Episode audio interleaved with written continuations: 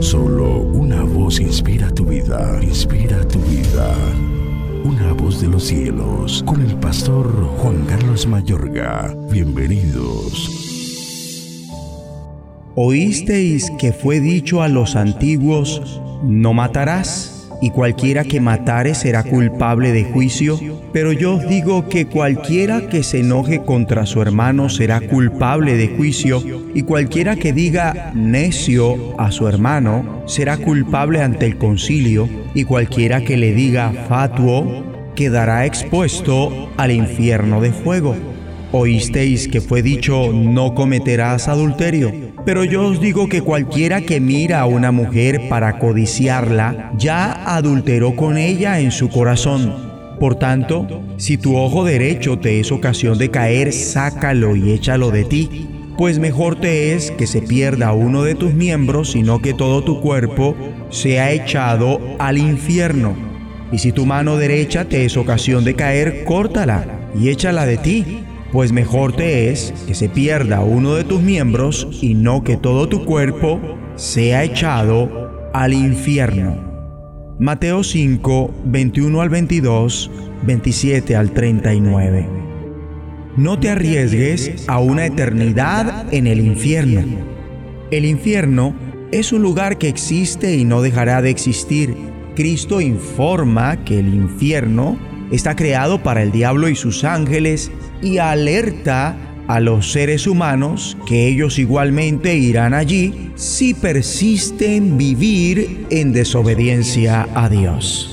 Y el apóstol Pablo enseña que es un sitio de eterno mal donde los seres humanos sufrirán pena de eterna perdición, excluidos de la presencia del Señor y de la gloria de su poder un castigo reservado para aquellos que no conocieron a Dios ni obedecen al Evangelio de nuestro Señor Jesucristo.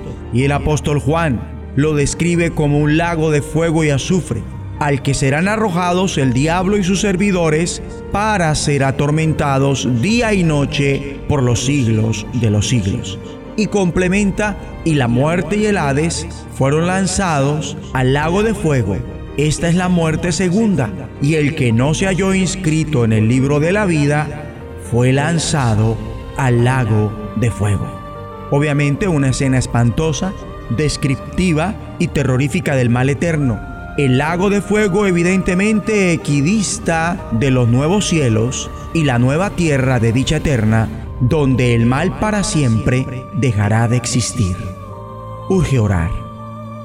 Digamos juntos, Dios y Padre, gracias porque falta poco para que todo sea hecho nuevo y el mal natural y moral sea erradicado de la creación para siempre.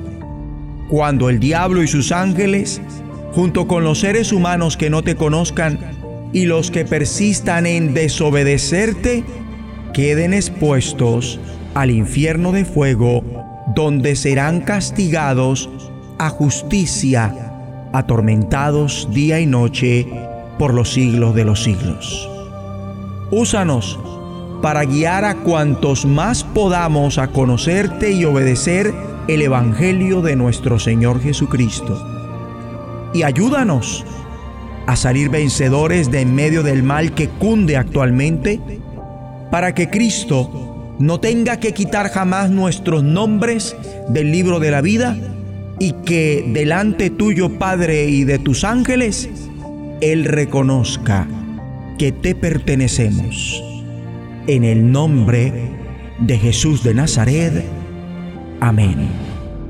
La voz de los cielos, escúchanos, será de bendición para tu vida. bendición para tu vida.